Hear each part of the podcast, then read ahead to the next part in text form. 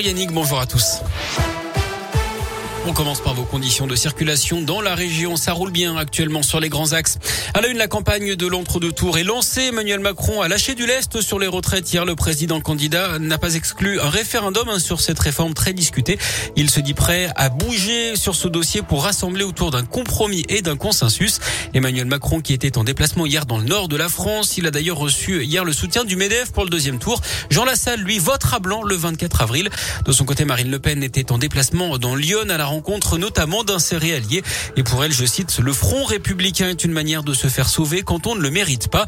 Elle tiendra aujourd'hui une conférence de presse sur la démocratie et l'exercice du pouvoir avant d'aller aux 20h de TF1 ce soir.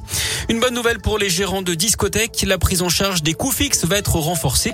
Il faudra justifier d'une perte de chiffre d'affaires de 30% au lieu de 50% pour les établissements fermés en décembre et janvier dernier à cause de la pandémie. Le délai de dépôt des demandes d'aide est donc rallongé jusqu'au 30 avril.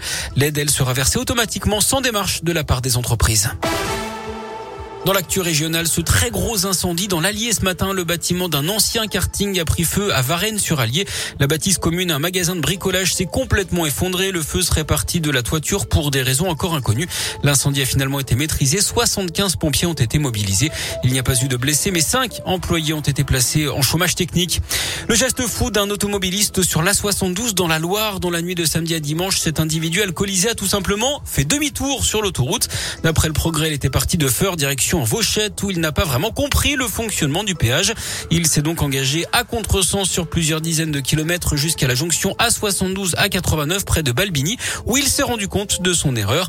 Il a donc fait à nouveau demi-tour pour revenir en direction d'Andrézieux mais il a été intercepté cette fois par une patrouille de gendarmerie. Interpellé avec 1 gramme 60 d'alcool par litre de sang, il a été placé en garde à vue avant d'être libéré le soir même en attendant une décision de justice pour mise en danger de la vie d'autrui et conduite sous l'empire d'un état alcoolique.